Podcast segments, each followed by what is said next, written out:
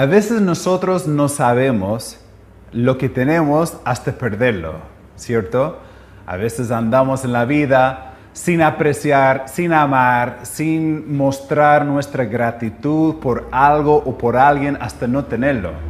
Tengo un relato un poco chistoso. Hace 20 años atrás salí de los estados por primera vez por un tiempo extendido. Era seminarista, salí a Perú y estuve viviendo en una ciudad que se llama Arequipa. Y yo recuerdo saliendo ahí de los estados, llegando allá a la ciudad de Arequipa, no había ninguna comida rápida de los Estados Unidos. Y yo como joven, ahí pensando en la comida y, todo eso, recuerdo que cuando nos tocó a los tres meses salir, porque fui por seis meses en total, pero después de 90 días tuve que salir del país para renovar la visa para ya otros tres meses. Y nosotros tomamos un bus a la frontera con Chile y Perú y allí fuimos a Arica. Y Arica tenía un local de comida rápida de los Estados Unidos. El lugar, ¿cómo se llama? McDonald's. Y yo recuerdo, entré y compramos allí para el almuerzo, compramos para la once de nuevo, comiendo allí. Y la verdad, nunca había tenido como tantas ganas de comer una comida que me hacía recordar del país de donde venía. Bueno, hoy en día yo creo, ni recuerdo la última vez que comí en este, este lugar. La comida no es tan buena, en mi opinión. Pero en aquel entonces, como no, no tuvimos acceso por varios meses, cuando se abrió el momento, uff, fuimos allí con ganas. Y esta historia me hace recordar lo que estamos viviendo ahora, ya un relato un poco chistoso, pero ahora nosotros no tenemos el privilegio de congregarnos de forma regular. Y no sé cómo, cómo estás sintiendo con todo eso, pero yo me siento con tantas ganas, tantas ganas de tener una reunión normal, tantas ganas de juntarnos y estar compartiendo, conversando antes y después de la reunión, cantando juntos, disfrutando de la enseñanza de la palabra, viéndonos cara a cara y, sabiendo de la vida, de la familia, de los problemas, las luchas, todo lo que disfrutamos en una congregación normal. Y quiero ver con ustedes, estamos iniciando una serie nueva, una serie que se llama Amo a mi iglesia. Y quiero ver con ustedes por qué debemos amar a nuestra iglesia y por qué debemos no solamente apreciarla, sino involucrarnos en la obra de la iglesia local. Y espero que, que puedan prestar atención porque es muy importante lo que estamos nosotros por ver de la palabra de Dios. Quiero invitarles por favor que vayan conmigo al libro de Mateo, Mateo capítulo 16. Mateo 16 y comenzamos la lectura en el versículo 18. Y allí tenemos nosotros la primera vez en la palabra de Dios donde sale el uso de la palabra iglesia. Y nosotros queremos saber de qué se trata esta palabra. ¿Qué es una iglesia? En primer lugar, vamos a ver qué es una iglesia.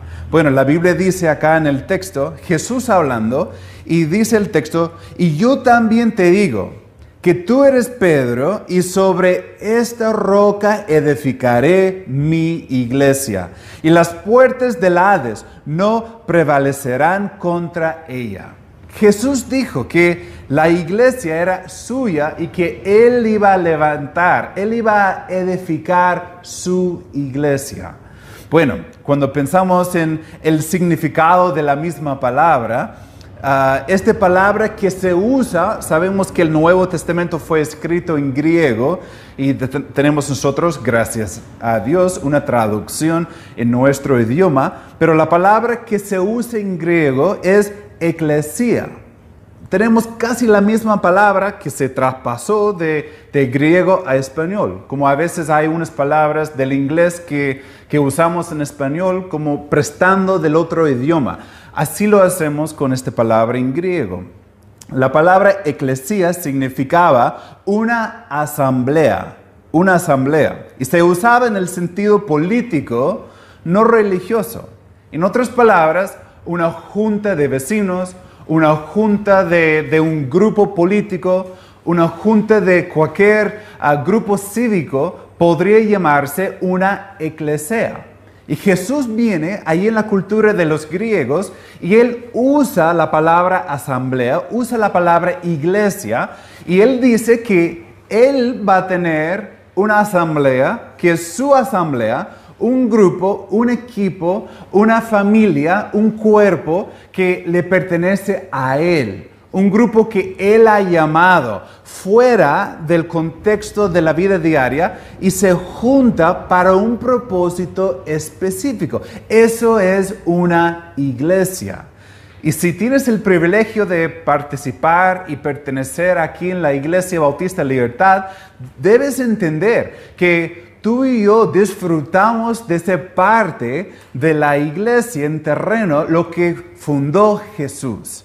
Si pensamos en el texto que hemos leído, Mateo 16, 18, acá él hablando con Pedro, él dijo, y sobre esta roca, está haciendo un juego de palabras allí entre la piedra chica que era Pedro, el significado ahí del nombre suyo, y la roca grande que es Jesús. Ya Pedro de forma chica de lo que Jesús es en grande. Así somos nosotros hoy en día, ¿cierto? Él es el Cristo y estamos nosotros como cristianos ah, allí siguiendo su ejemplo, tratando de ser como Él es. Pero Él dijo, sobre esta roca edificaré mi iglesia. Jesús, Él es el jefe de la iglesia, es la cabeza de la iglesia, es su iglesia, es su asamblea, el grupo que Él llamó afuera.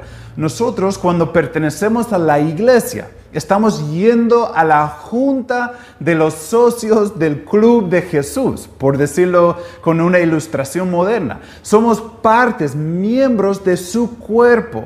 No debemos menospreciar la iglesia, es algo de mucha importancia. Yo no solo echo de menos a la iglesia por lo que yo recibo de la iglesia, del ánimo, del tiempo compartiendo, cantando juntos, compartiendo en, tiempo personal. No, no, solo eso, pero el hecho de, de ser un miembro activo en el trabajo de Dios en su asamblea, en su grupo. De eso se trata. La Biblia dice ahí que Él edificará su iglesia. Nosotros somos herramientas en su mano. Sembramos, regamos, pero la Biblia dice que ¿quién da el crecimiento? Dios da, ¿cierto? Jesús da el crecimiento. Él edificará su iglesia. Somos siervos suyos. Pero este plan no es nuestro plan, es su plan. Algunos dicen la iglesia es una idea humana, es una idea de, de los hombres. No, no, no, es el plan de Jesús es el grupo de Jesús y nosotros le pertenecemos a Él. Lo que me anima muchísimo, dice el texto, y las puertas del Hades no prevalecerán contra ella. Ni Hades o el infierno puede hacer frente a la iglesia. El virus que estamos nosotros enfrentando el día de hoy no va a parar la obra de la iglesia. Y tú y yo debemos animarnos que pertenecemos a la asamblea de la iglesia, el grupo que llamó Jesús fuera de la sociedad para reunirse con un plan específico. Y es bastante importante entenderlo. La Biblia dice cuando pensamos de la importancia de la iglesia y, por qué nos debe importar, Hechos 20, 28. La Biblia dice, por tanto, mirad por vosotros y por todo el rebaño en que el Espíritu Santo os ha puesto por obispos, para apacentar la iglesia del Señor. Allí la asamblea del Señor pertenece al Señor, dice en el texto, la cual Él ganó por su propia sangre. ¿Por qué nos debe importar la iglesia? El valor de este grupo, el valor de la asamblea, el, costo para ganar, para pagar el, el precio del grupo, de la asamblea, es el el cuerpo de Cristo, la sangre de Cristo. Él derramó su sangre para darnos a nosotros el perdón y por ende llegamos a ser parte del cuerpo de Cristo, la iglesia. ¿Estás entendiendo? Es de mucha importancia.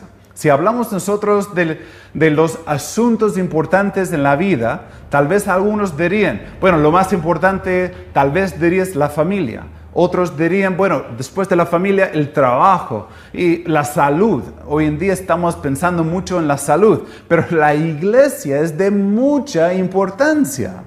Antes de avanzar, lo que debe ser más importante para nosotros es la relación con Cristo, ¿ya? Pero un tema para otro día. Pero cuando pensamos en la iglesia, Cristo derramó su sangre, Él ganó a su iglesia por su propia sangre. Efesios 5:25. Maridos, amad a vuestras mujeres, así como, así como Cristo amó a la iglesia y se entregó a sí mismo por ella. ¿Por qué la iglesia nos debe importar? Porque Cristo amó a la iglesia, se entregó por ella por este grupo, por la asamblea, el grupo que, se identifica como seguidores de Jesús. Él dio su vida por el grupo, por la asamblea, por la iglesia. ¿Estás siguiendo el hilo? ¿Qué es la iglesia? Ya lo hemos definido, estamos entendiéndolo. En segundo lugar, ¿quiénes son los miembros de la iglesia? ¿Quiénes son los participantes de la asamblea? Porque no todos son participantes. No todos, la Biblia dice, son hijos de Dios. Solamente los que han recibido a Cristo, los que han creído en su nombre, han recibido el poder a ser nombrados, llamados hijos de Dios. Hechos 2, 41. Quiero verlo porque en Hechos 2 vemos, ya, Jesús fue crucificado y él se levantó de los muertos. Estuvo Ah, más que un mes allí con los discípulos, pasando tiempo con ellos y, apareciéndose a diferentes personas. Después salió, regresó al cielo, ascendió y dijo a los discípulos, vayan a Jerusalén y esperen al gran consolador, al Espíritu Santo. Él va a llegar, va a morar en ustedes y pueden avanzar con el plan de la iglesia. Bueno, llegó en Hechos capítulo 2 y la Biblia dice en el 41, después de predicarles el Evangelio, Pedro, la Biblia dice, así que los que recibieron su palabra, los que escucharon y recibieron la invitación de creer en Jesús, la Biblia dice, ellos fueron bautizados, versículo 41, y se añadieron aquel día como tres mil personas. ¿Se añadieron a qué? ¿De qué está hablando? Está hablando de la iglesia. Ojo, versículo 42. Y perseveraban en la doctrina de los apóstoles, en la comunión unos con otros, en el, el partimento del pan y en las oraciones. Estaban allí juntos, orando juntos, tomando la cena del Señor juntos, allí escuchando la enseñanza, la prédica juntos. Todo eso siguió avanzando a partir de este momento cuando tres mil fueron agregados a la iglesia. Entonces, ¿cómo pueden ah, personas ser miembros de la iglesia? ¿Quiénes son los miembros de la iglesia? Mm, podemos nosotros entenderlo que la iglesia es un grupo de personas salvas y bautizadas. Salvas hablando de las personas que han puesto su fe en Cristo Personas salvas, bautizadas, aquí fueron bautizados y se añadieron. Entonces, un grupo salvo, bautizado, que se junta de voluntad propia. La iglesia es algo voluntario, ¿cierto?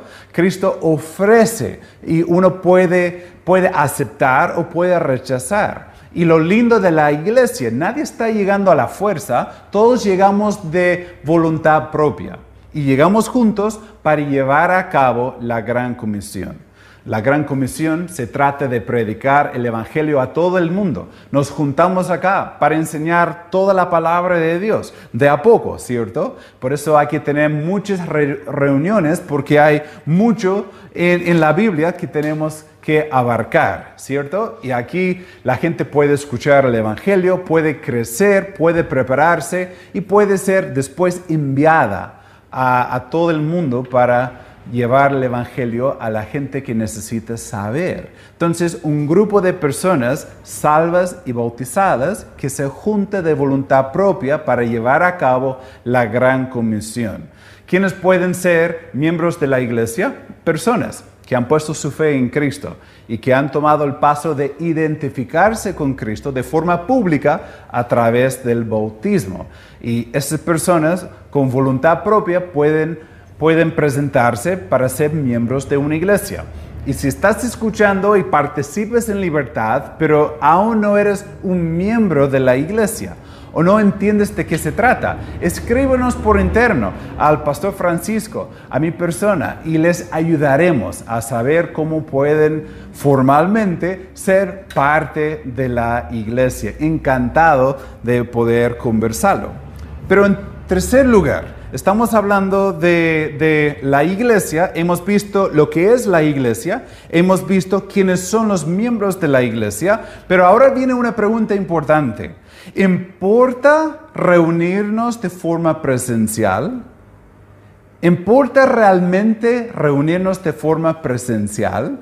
Bueno, regresamos al, punto que estuvimos nosotros viendo al inicio. La palabra griega, eclesia, significaba una asamblea y se usaba en un sentido político no religioso, en su caso original. No fue un término para un templo religioso, sino una, un grupo que se junta. No se refería a las personas, sino a la reunión. Es como usamos asamblea el día de hoy. Si en el colegio, en el trabajo, entre los vecinos hay una asamblea, bueno, se habla los vecinos cuando están en sus casas no son la asamblea. Se llama la asamblea cuando están juntos, ¿cierto? De la misma forma se usa el término en la Biblia. No se refería a la persona, sino a la reunión. En otras palabras, a las personas no se les consideraba una eclesía cuando no estaban formalmente reunidos. Y eso debemos entender, que la iglesia, claro, ahora estamos reuniéndonos en línea, porque no podemos hacerlo de forma presencial. Dios mediante, en poco tiempo estaremos con toda la libertad de poder juntarnos y disfrutar sin mayor preocupación.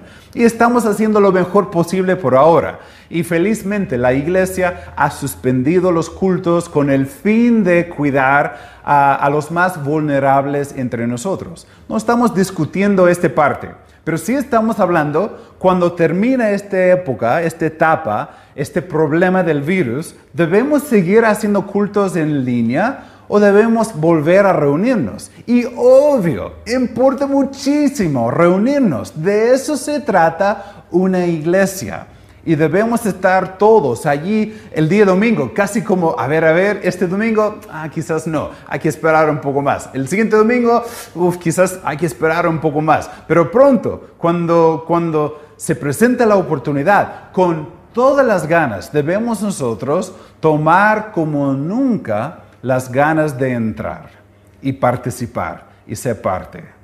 Me recuerdo de este tiempo tan, tan chistoso hace 20 años, cuando estuvimos cruzando la frontera chilena y allí sabiendo, hay una comida chatarra del país de origen de uno y vamos a ir y vamos a conocerlo. Es un poco tontito pensándolo ahora. Pero la verdad, hermanos, cuando pensamos en la iglesia, algo de tanta importancia, debemos estar con ganas de volver a reunirnos lo antes posible. Hebreos 10, 24 dice la Biblia, y considerémonos unos a otros para estimularnos al amor y a las buenas obras, no dejando de congregarnos, como algunos tienen por costumbre, no dejando de reunirse. La iglesia tiene que reunirse, tiene que reunirse, es el plan de Dios.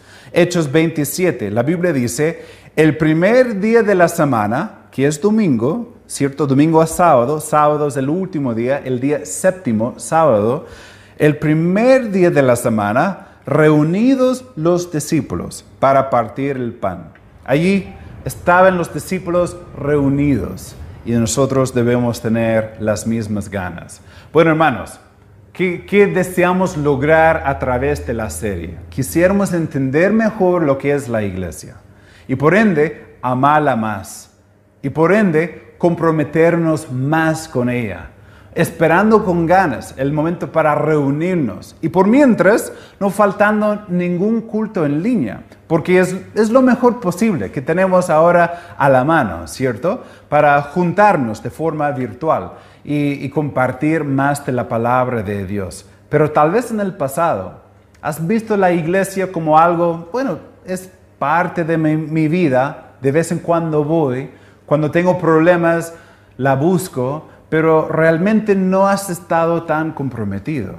Y yo quiero animarte ahora, y especialmente como ya llevamos casi, bueno, un mes sin congregarnos de forma presencial, tal vez te estás sintiendo la falta que te hace. Y yo te animo el día de hoy, comprométete con Dios, con su plan, el plan de Cristo, la iglesia.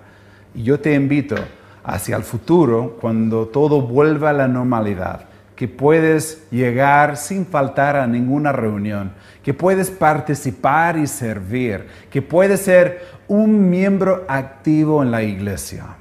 Si estás viendo y nunca has puesto tu fe en Cristo como Salvador personal, si no entiendes lo que es pedir perdón a, Cristo y recibir su perdón, si no entiendes lo que Él hizo por ti en la cruz, quisiéramos ayudarte. Escríbenos ahora por interno. Hace poco estuve hablando con una persona a través del, del, chat explicándoles el Evangelio y ahora mismo puedes escribirnos y podemos nosotros ayudarte y contestar las preguntas que puedes tener.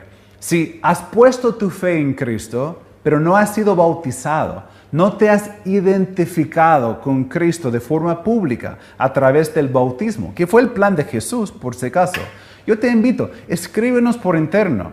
Y, apenas que haya la posibilidad, mm, en algunas semanas, eh, en, algunos meses, veremos cómo, cómo, resulta todo. Ya vamos a tener un tiempo para un bautismo y tú puedes ser parte de eso. Escríbenos para que estemos conversando y, y ya dejando, dejándote en la lista en la planificación. Y si estás viendo ahora y no tienes una iglesia bíblica donde te congregas, si vives por aquí en Santiago, estamos a la orden. Estamos para servirte y quisiéramos conocerte un poco más. Puedes escribirnos también y estamos para servirle. Si estás en otra parte, puedes mandarnos un mensaje y te ayudaremos a buscar una iglesia bíblica donde puedes estar conociendo más de la palabra de Dios. Oremos juntos. Padre, te agradezco por tu plan, que es el plan de la iglesia.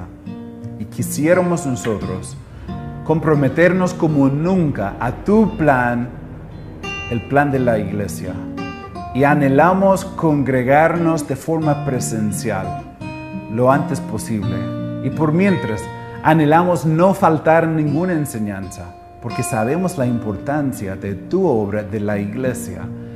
Y pido, Señor, que personas que tal vez hayan tomado en el pasado tu obra, la iglesia, como algo pasajero, que hoy puede ser el día que cambia todo que ahora mismo en sus corazones pueden conversar contigo y que decisiones importantes sean tomadas para tu honra y gloria. En el nombre de Cristo pido eso. Amén.